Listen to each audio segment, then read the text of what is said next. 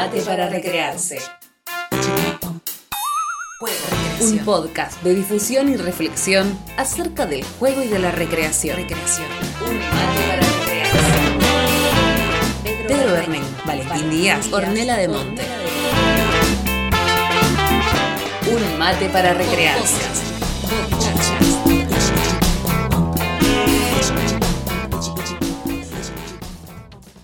Estamos en un nuevo episodio de Un mate para recrearse, el episodio 12 de Homo Ludens. Estoy acá con mis compañeros. ¿Cómo estás, Orna? Hola, Pepi, ¿cómo andas? Bueno, yo re bien, muy contenta de estar de nuevo juntos. ¿Cómo andas vos, Valen? Hola, queridos compañeros, ¿cómo están? Muy bien, por suerte. Muy bien. Bien, tenemos invitados de lujo, la verdad.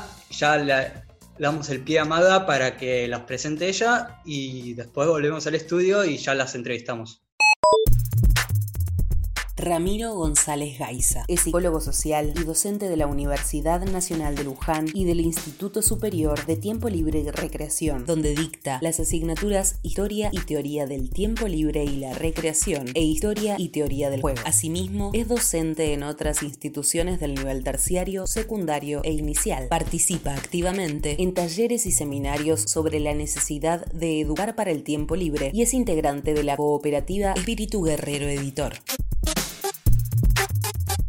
Francisco Galán Vélez. Es doctor en filosofía por la Universidad Iberoamericana. Tiene una estancia postdoctoral sobre Bernard Lonergan en el Boston College 1992. Es profesor desde 1984 en el Departamento de Filosofía, del cual fue director de 1997 a 2004. Entre sus áreas de interés están la epistemología, la metafísica, la metodología filosófica y la filosofía del juego. Es autor del libro Una metafísica para tiempos postmetafísicos, la propuesta de Bernard Lonergan de una meta metodología del año 2014 y coautor del futuro de la filosofía del año 2004, ambos de la Universidad Iberoamericana. En el año 2019 coordinó la edición del libro La fascinación del deporte, cuerpo, práctica, juego y espectáculo.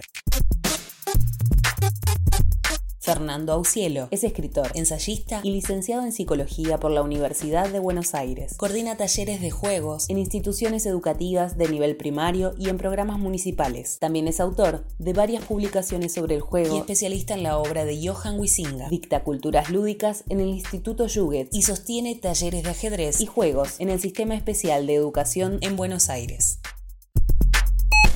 Estamos con los invitados que presentó Maga. Eh, acá está Ramiro. ¿Cómo estás, Ramiro? ¿Todo bien? Ramiro González Gainza está acá con nosotros. Está Fernando Auxilio. Fer. ¿Cómo te va? Y está Francisco Galán Vélez. ¿Cómo estás, Francisco? ¿Qué tal? ¿Cómo están? Bien, bien. Bueno, esta presentación que hicimos es para. porque salió ya el libro Homo Ludens, así que ya una reedición donde tiene comentarios de Fernando. Por eso estamos haciendo esta entrevista y el que quiera puede arrancar haciendo las preguntas. Buenísimo.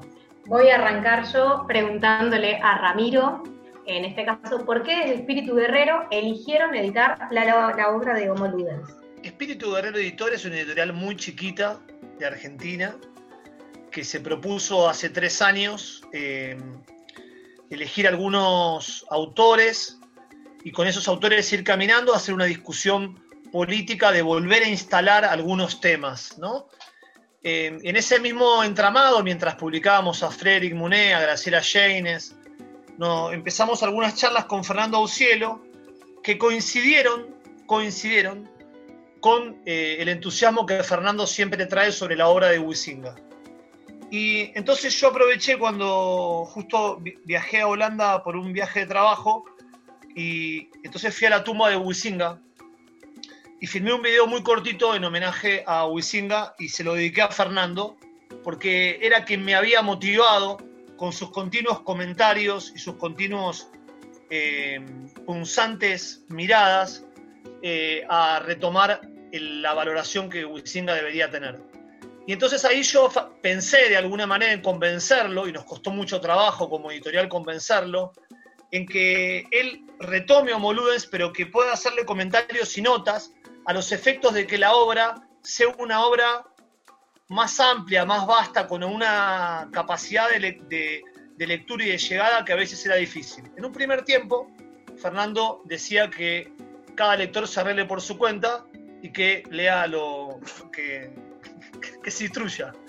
Y con mucho esfuerzo, mucha gente lo fuimos tratando de convencer de ir en este camino. Que en ese momento el que nos ayudó mucho fue Sergio Tonkonov, en una reunión tratando de decirle a Fernando que realmente era una colaboración muy grande, porque él tenía un gran conocimiento de la obra. Entonces, me parece que Fernando tomó muchos meses eh, y mucho tiempo el trabajo que hizo con la obra y me, nos parece, y para nosotros es un gran logro porque es una posibilidad de que, de que la lectura sea una lectura acompañada por él, que, que, es una compañía siempre positiva y una compañía que siempre nos ayuda a abrirnos otros interrogantes y llegar con otra densidad y otra complejidad a la trama del libro, que muchas veces es leído superficialmente o solamente para ser citado.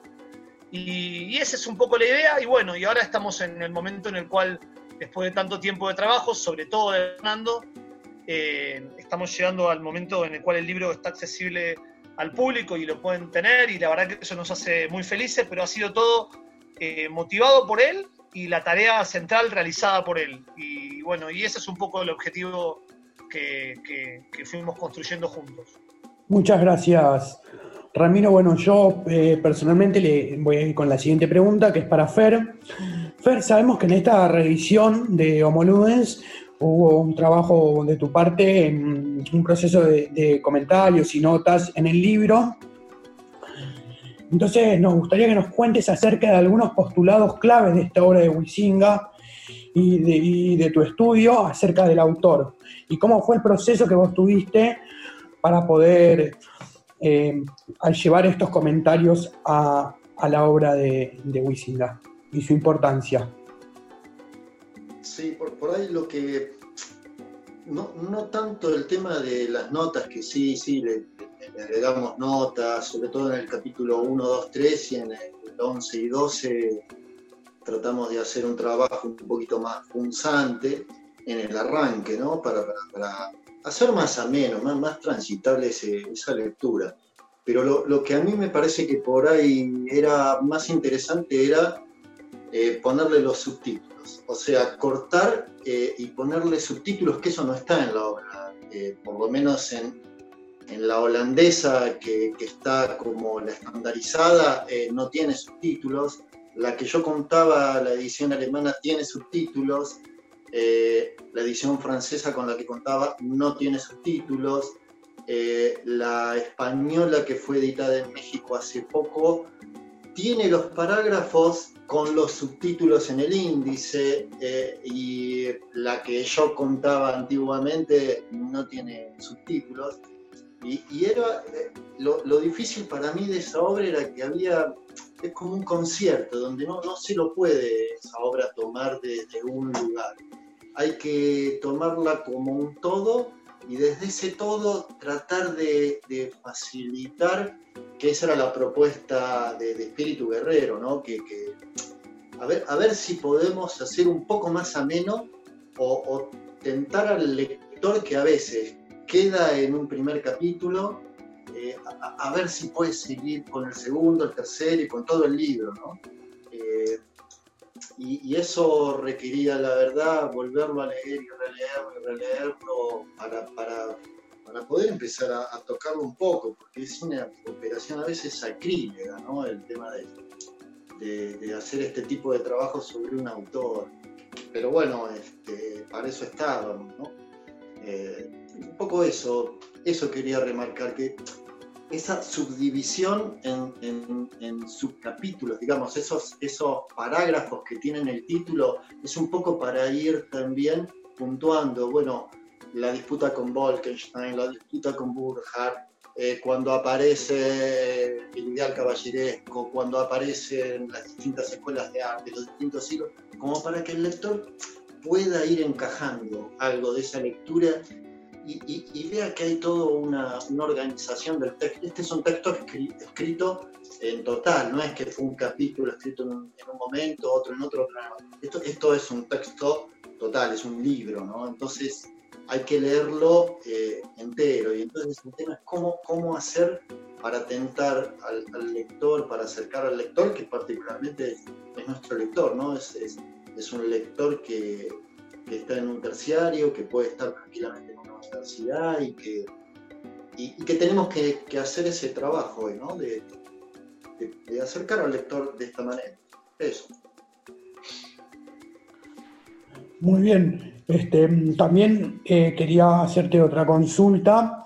Eh, en la charla que nosotros tuvimos la semana pasada con Pedro de Espíritu Guerrero, en la conversación sobre, sobre esta revisión de, del libro, mucho nosotros no lo, lo, comentamos, pero Pedro lo que traía en esta charla era que tus comentarios le daban la posibilidad al lector de capaz que rever eh, algo que ya había leído desde, desde una postura sabiendo tu comentario, como que el comentario, muchos de los comentarios de, que vos pones en el libro te llevan a pensar partes de, esta obra desde otra mirada.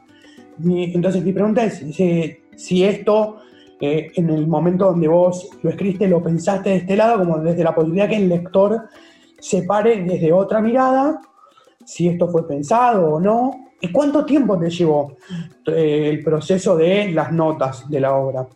No, eso, eso fue, como, como te, repito, como esto había que, para hacer un trabajo así, requiere tener el libro en mente todo.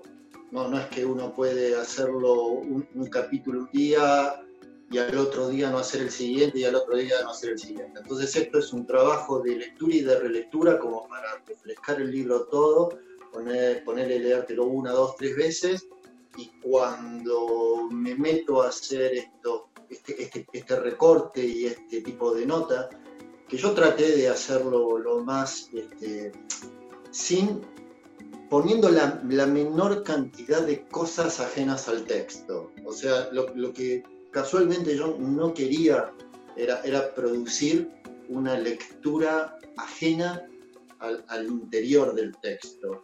Y lo otro que también era importante era suavizar un poco el lenguaje que a veces queda eh, un poco lejos y bueno, para, para, serte sincero, el domingo volví a corregirlo al libro, o sea, porque es un trabajo también infinito y también es una invitación a, todos los amigos que, que, están, qué sé yo, ahora con, Francisco de Lambeles, con, con, tantos autores que, que, que yo respeto tanto, es una invitación también a que a que recepcionen la obra y que, nos cuenten qué, qué, y cómo cambiar o por dónde ir y también incluirlo, ¿no? Ese tipo de,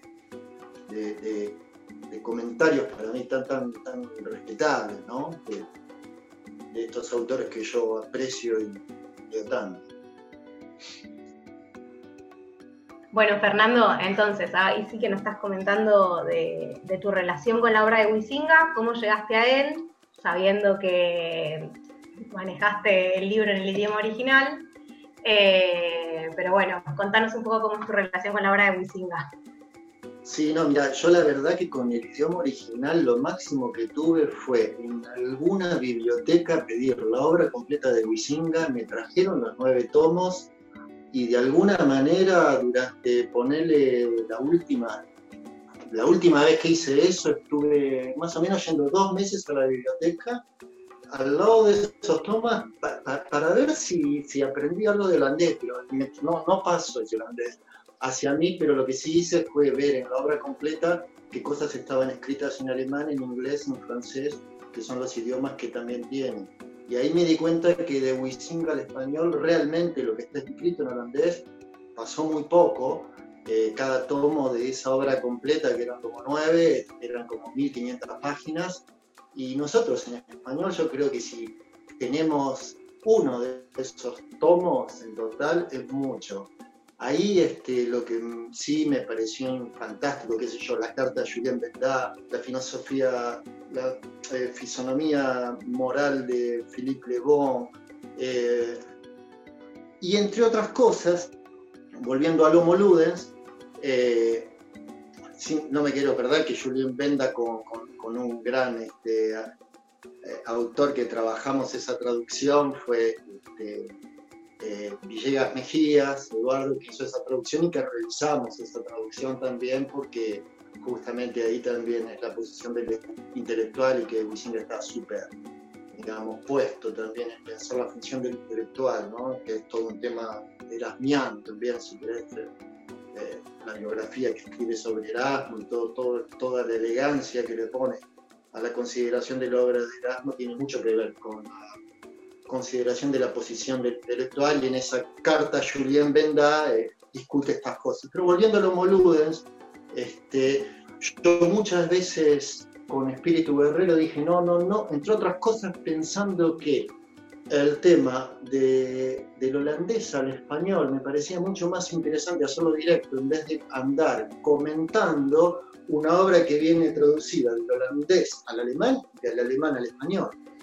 Pero ahí también lo que me pareció muy interesante es que Eugenio Mas, que es el traductor, que fueron esos grandes traductores como Gaos, inspirado en Ortega y Gasset, que pasaron a México y que tuvieron a bien llevar toda la filosofía alemana y todos estos autores del alemán al español, del cual este obviamente, digamos, Paco los tiene ahí en directo como, como, como personas que, que, que, nos ha habilitado ¿no? en el mundo hispanoparlante estas grandes obras, Eugenio y más toma la versión alemana y Wisinga, en un prefacio hecho en una edición que se hace al año siguiente, la primera edición, que está en el, antes del prólogo de la edición francesa, dice, a partir de esta edición alemana en la que colaboré, colaboré me di cuenta que había eh, en mi libro cosas a corregir y a ver, con lo cual esa edición alemana fue vista por Wisinga, aprobada por Wisinga e incluso le sirve para corregir su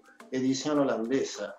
Con lo cual me pareció un punto interesante como para decir, bueno, Eugenio Imas, un gran, gran traductor formado en Ortega y Gasset, que por otra parte, por ejemplo, cuando uno lee en el Homo Ludens, en la traducción de Imas, la palabra propende, propensión, que debe aparecer como 20 veces, eh, bueno, uno ahí en esa palabra y en tantas otras, además de Ortega hacerse una cita de Wisinga en el mismo libro, eh, sobre todo eh, en, todo lo que es el origen deportivo del Estado o la psicología de las masas de Ortega Gasset, la rebelión, la rebelión de las masas es leído por Wisinga. Wisinga es introducido a España por Ortega Gasset, o sea, la relación es muy directa. Entonces, eh, y para mí Ortega y Gasset es un autor, eh, qué sé yo, yo leo el libro de Caza de Ortega y Gasset y a mí me inspira y, entonces también era no perderme de ese ideario, ¿no?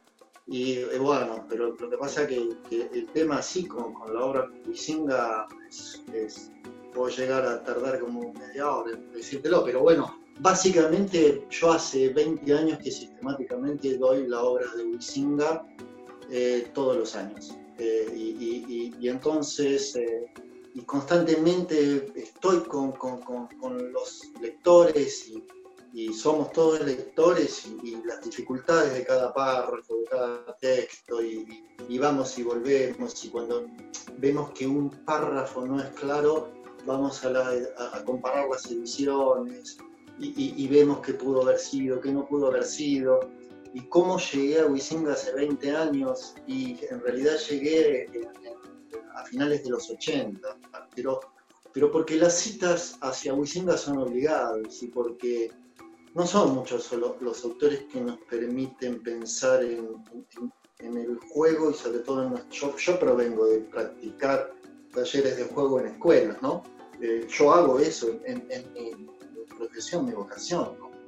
O sea, esto para mí es, como un hobby. Yo, no, esto yo no lo hago desde una academia, nunca me han pagado por nada de esto. no, soy un, investigador de grado, soy un, maestro que, hace un taller en una escuela y que se preguntó por qué hace lo que hace. Y las respuestas que, que encontraba hace 40 años que empecé a hacer esto, la verdad que no me conformaba y, lo que menos me conformaba es que ni siquiera existiese la pregunta acerca de por qué hago lo que hago, porque la verdad que uno empezaba viendo siempre la misma respuesta, el juego aparentemente es algo bueno Y entonces, como es bueno, lo que hacemos es bueno, somos todos buenos y vamos a ser todos fantásticos y buenos. Y a veces eso funciona y a veces no, porque yo, qué sé yo, cuando te tiran a, porque muchas veces suele pasar eso, cuando uno trabaja una hora, otra hora, otra hora, va de la escuela a otra, este, al final ese trabajo termina siendo un trabajo repetitivo, rutinario, y la pregunta del por qué hago lo que hago, para qué hago lo que hago, es fundamental. Y, y, y Huizinga, eh, que le dicen Hausinga, ya, saber que Hausinga, que Huizinga era Hausinga, eh, me costaba incluso, este, pero que ese era un autor que ponía la cuestión ética y enlazaba la cuestión ética a la cuestión del juego y es algo que, para mí fue, una compañía en una época donde siquiera hacer la pregunta en los lugares donde yo estaba era algo mal visto, prohibido y que, hacía arriesgar hasta el trabajo de uno. Entonces era como un salvoconducto.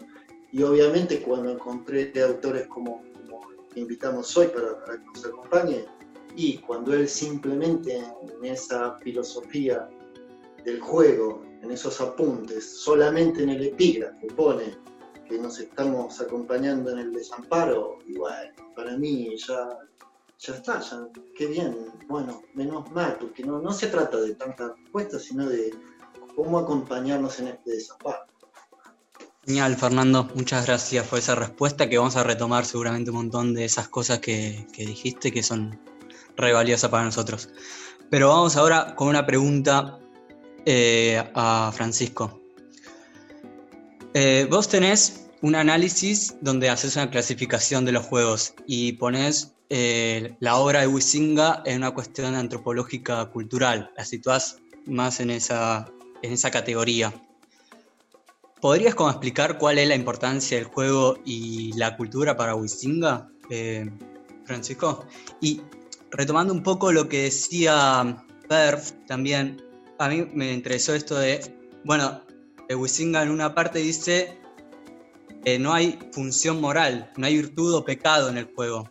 ¿Cómo, podría ser eso? Si habría algún tipo de explicación, ¿qué vendría a ser el juego, no? En ese sentido para, para Wisinga. Sí, bueno, este. Yo escribo un artículo que me ha dado mucho gusto ver que ha tenido mucho éxito con, Ramiro y Fernando, que son apuntes para una filosofía del juego en el que se distinguen niveles de estudiar el juego. Eh, entonces hablo de seis niveles, el nivel pedagógico, el nivel psicológico, luego considero el nivel socioeconómico y el nivel antropológico cultural, que es ahí donde ubicaríamos sobre todo la obra de Huitzinga. Claro que apunta al nivel filosófico, el quinto, y al nivel incluso místico-teológico en algunos, en algunos pasajes, pero claramente sería el clásico de clásicos. es decir, su libro marca un antes y un después. Antes podemos rastrear como la prehistoria de algunas otras obras que escribieron sobre el juego, pero este es el gran tratado sobre el juego, y se trata del juego, y como él dice, y las notas de Fernando Aucielo, que son espléndidas, lo ponen muy en evidencia. No se trata tanto de ver la importancia del juego en la cultura. Se trata de sostener una tesis muy audaz, que yo sepa creo que es el único que le llega a sostener, que es a la base de la cultura humana está el juego. Eh, la cultura humana tiene una especie de referente respecto al juego, de manera que cuando se va perdiendo sentido lúdico de muchas actividades que nosotros pensaríamos que no tienen que ver con el juego. Pues cuando se van perdiendo, entonces hay una especie de deterioro, de decadencia de la cultura. La obra de Huitzinga se escribe en un momento que hay cierta crisis en Europa, que hay una cierta reflexión. Eh, pensemos, por ejemplo, la obra de Spengler, es un poco antes, pero la decadencia de Occidente, se está pensando que ha pasado y ahí se encarna, porque finalmente el texto de Huichinga es para llegar al capítulo 12, al capítulo final, que es preguntarse, bueno, y en la cultura actual, eh, ¿cómo estamos nosotros desde esta valoración? Entonces es una tesis muy audaz, eh, esto de señalar que a la base del juego, que a la base de la cultura humana está el juego. Más cuando además Huitzinga ve una continuidad entre el juego animal y el juego eh, humano. No, no hace un corte radical. Entonces, digamos, también la cultura humana tendría pues un cierto antecedente en lo que sucede en otros animales y tendría entonces una repercusión también respecto a tesis filosóficas, es decir, parecería que no todo en la vida, parecería que no todo en la realidad, porque lo que, reclama el juego es la idea de desinterés, la idea de ser un fin en sí mismo, es decir, como si aún el juego animal ya nos, nos anunciara que no estamos únicamente en función de sobrevivir, sino que también se trata de este aspecto creador. Y eso es lo que va a significar el juego. Y, y Huitzinga también lo va a relacionar con lo sacro. La dimensión sagrada nos lleva pues a esta presencia de algo incondicional de la vida humana. Entonces es una tesis muy fuerte, es un clásico, hay que celebrar mucho que la editorial Espíritu Guerrero eh, ponga nuevamente en circulación esta obra y los comentarios, sobre todo espléndidos, de Fernando Aucielo, porque como hace rato comentaba, es verdad, yo conocí esta obra, pues la había estudiado, pero no, ahora ha sido una experiencia fascinante volverla a leer toda y volverla a leer enriquecida por estos comentarios eh, de Fernando Aucielo. Yo nunca había caído bien en la cuenta, por ejemplo, esta categoría que señala Fernando siguiendo a Huitzinga, de lo prelúdico y lo poslúdico, que justo va a ser clave para entender este tamiz de nuestra cultura actual. Sí, yo te eh, con respecto a lo prelúdico y a lo poslúdico, que son los Vorspiel y los Nachspiel, eh, a mí me recordó mucho a, a, la disputa que tuvieron con respecto a si el deporte era un juego, porque finalmente, sin tener esas dos categorías, es muy difícil poder decir de algo eh, qué cosa es, porque en, en, en Hausinga, en Wisinga, es muy importante saber si eso va a generar civilización o no. Digamos, el, el Nachspiel es ya el juego que no genera civilidad y el Vorspiel es, o sea, el preludio, el prejuego, es el que genera esa civilidad. Así que esto que está marcando Francisco es tal cual, porque para mí también es, es, un, eh, es algo que me permite escuchar eh, esto que ustedes estuvieron discutiendo y, y, y cómo pues nosotros, por esto que, que, decía antes, ¿no? Pareciera que cuando uno va con un juego tiene eh, la bondad asegurada.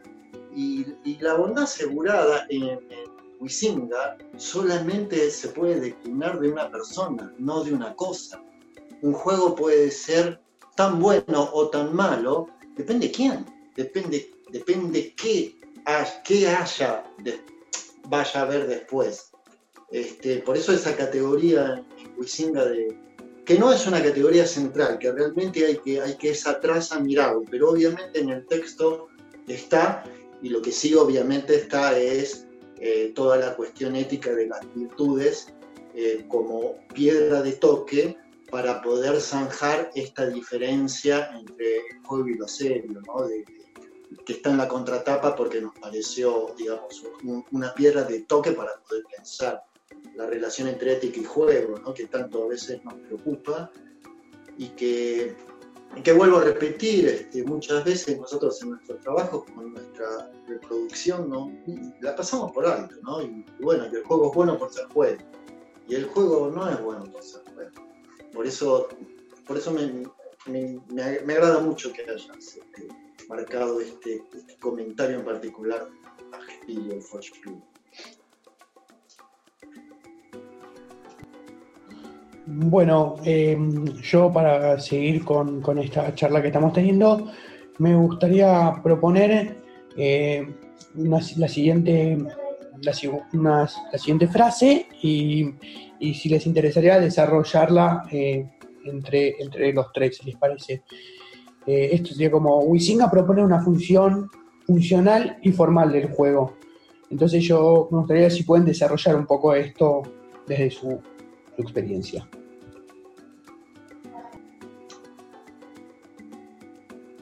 Eh, yo, yo, lo que por ahí simplemente hay, algo que para mí es eh, en esa obra clarísimo que es el concepto de juego.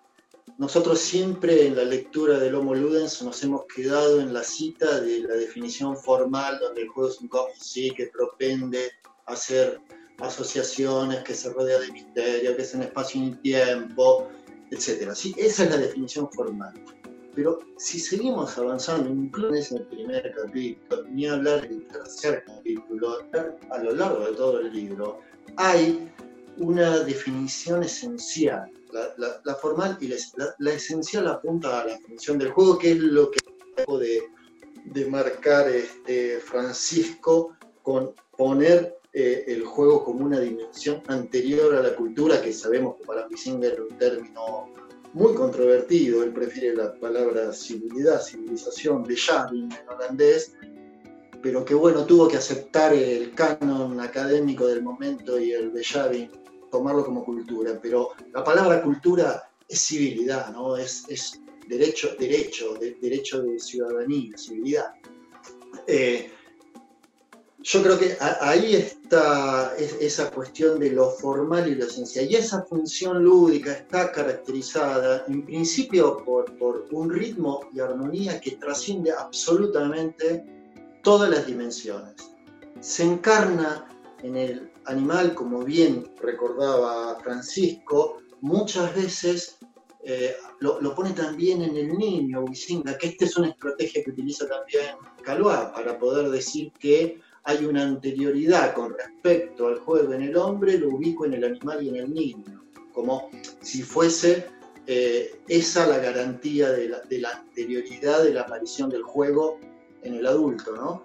Y sobre todo en las formas sociales del juego, que es lo que me interesa eh, dominar y, manejar. Eh, pero, pero básicamente es esto que dijo Francisco acerca de el juego puesto en esa dimensión anterior, eso sería la esencia del juego. La, función, la definición funcional es esa. Si, uno pierde ese nivel de pura gratitud en la que se da el juego, que conecta con todas las teorías de surplus, de sobreenergía, de, de no respuesta a una necesidad, de correrse de las explicaciones econométricas, económicas y materialistas y volver a una definición eh, sin fundamento, fortuita, eh, y a partir de ahí, como, como bien decía Paco, salir hacia, hacia la civilidad y hacia las formaciones donde primero se va a encarnar en, en competencia, esa competencia va a ser forma también del mundo sacro, del mundo litúrgico y de las demás instituciones, y hasta llegar, como bien se decía al final, a, este elemento lúdico caracterizado por esta, digamos, función lúdica en la base, por, por este juego en la base tan, tan arriesgado, tan temerario que señaló Paco, para llegar a poder mirar el deporte en su actualidad, contemporánea de Misinga y las demás manifestaciones de la ciencia, el arte, las músicas, las danzas, las distintas artes, la diferencia entre la plástica y la música, etc. Bueno, pero sí, por ahí, por ahí está esa definición.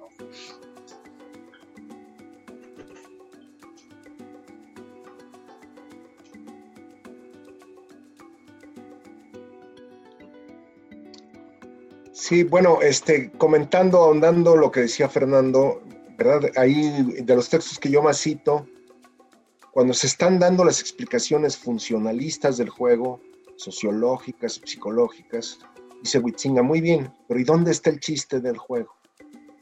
¿Por qué nos cautiva? ¿Por qué nos seduce? Eh, yo siempre pongo el ejemplo de la gente que va caminando por la calle, ve a unos que están jugando un partido de fútbol, no saben quién está jugando y se detienen y quedan como fascinados y entonces todo este aspecto de transfiguración que nos lleva. Entonces creo que Huitzinga es el primero que hace una especie de, de fenomenología del juego desde dentro pero visto en su materialidad y en su concreción, lo prelúdico serían estos aspectos seminales, estas semillas que, van a estar a la base de la cultura humana. Mostrar la relación del juego con el derecho pues es algo sorprendente, es, uno de los logros tremendos, porque la regla va a tener un papel civilizador y, y como cuando se pierde y entonces la guerra acaba imperando y se pierde incluso cierto sentido de respeto, de, de aceptar ciertas reglas, de lo que llamaríamos un fair play. Bueno, en esto todo es un maestro. La filosofía, yo, yo estudié filosofía, Fernando también.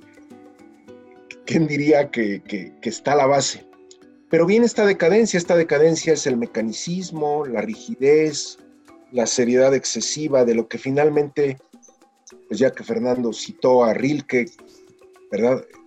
Bueno, si finalmente estamos desamparados, ¿por qué hay tanto esta preocupación excesiva por lo serio? La cultura tiene que ser creadora, tiene que ser creativa. Y bueno, este, qué dicha que esté este libro de Homo Ludens y estos comentarios de Fernando. A mí me traen tres cuestiones acotadas, ¿no? Eh, a mí me parece que en el libro La fascinación del deporte que, coordinó Francisco y que Fernando escribió, hay muchos textos muy relevantes, pero hay uno en particular donde Gastaldo, eh, el brasileño, eh, habla de Huizinga con una densidad que rememora un texto que a mí siempre me viene a la mente cuando venimos a este diálogo, así que es una suerte compartir este espacio con ustedes.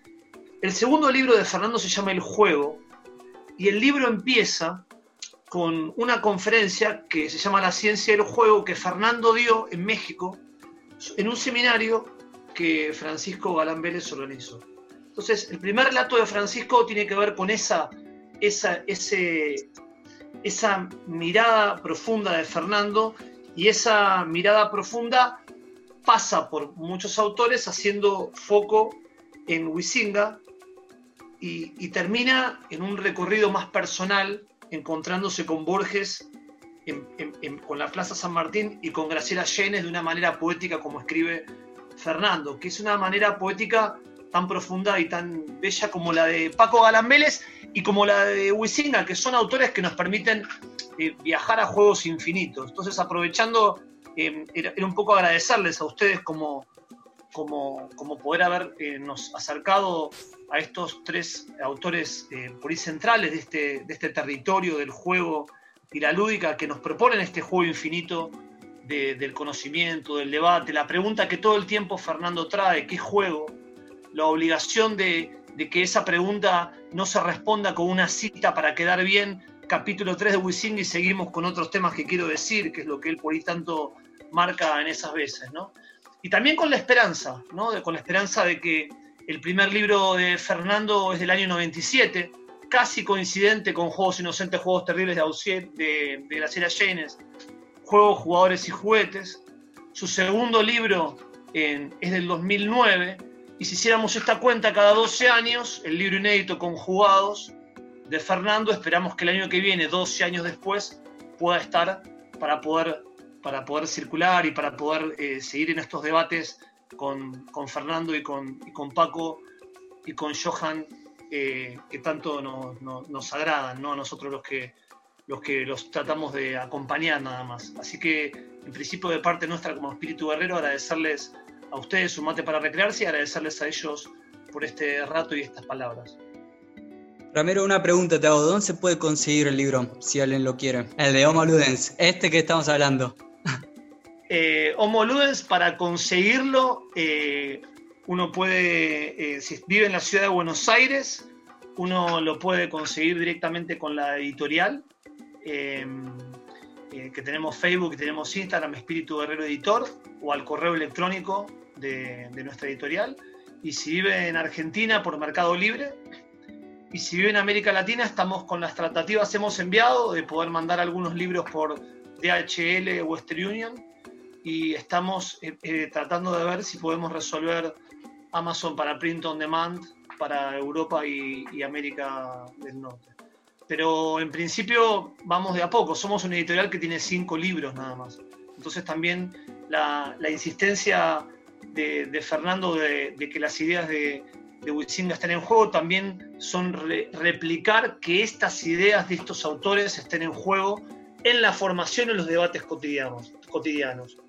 Los de Paco, los de Fernando, los de Graciela Janes, incluso para discutirlos, para no acordar, para debatir, para volverlo a leer, ¿no? Y eso nos parece que, es una invitación. Y, bueno, estamos muy felices de que los libros puedan llegar a, más lectores y que los lectores con ellos hagan lo que tengan que, hacer. Muchas gracias a los tres eh, por prestarse y poder hacer esta entrevista. Lamentablemente nos quedamos sin tiempo, nos queda un montón de preguntas y un montón de cosas por preguntar y seguir reflexionando, pero nos, ayuda sus respuestas siempre para, para seguir adelante, criticar, cuestionar y hacernos cada vez más preguntas. Eh, bueno, esto es un mate para recrearse y como siempre dejamos eh, una recomendación que la hace nuestra compañera Maga. Muchas gracias, síganos escuchando por cualquiera de las plataformas para recrearse. Para recrearse. Si te quedaste con ganas de saber más sobre juego y deporte, te recomendamos el video de YouTube que mencionaron los invitados. Juicio al juego. ¿Es el deporte profesional un juego? Por el canal Historias y Teorías del Juego Istlir. Además, te invitamos a la presentación de Espíritu Guerrero, del libro Homo Ludens, el 24 de septiembre a las 19 horas a través de Facebook Live o YouTube.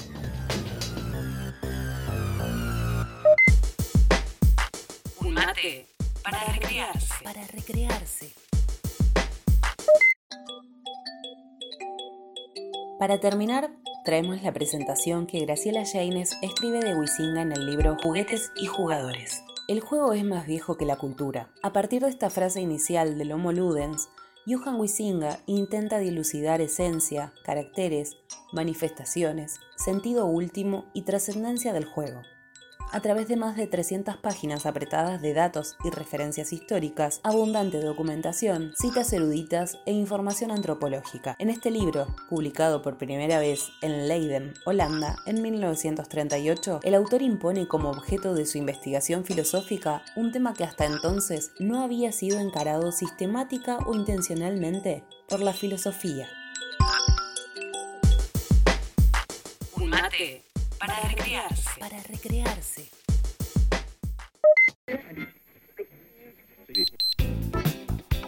Para escucharnos podés buscarnos a través de la plataforma Spotify como Un Mate para Recrearse.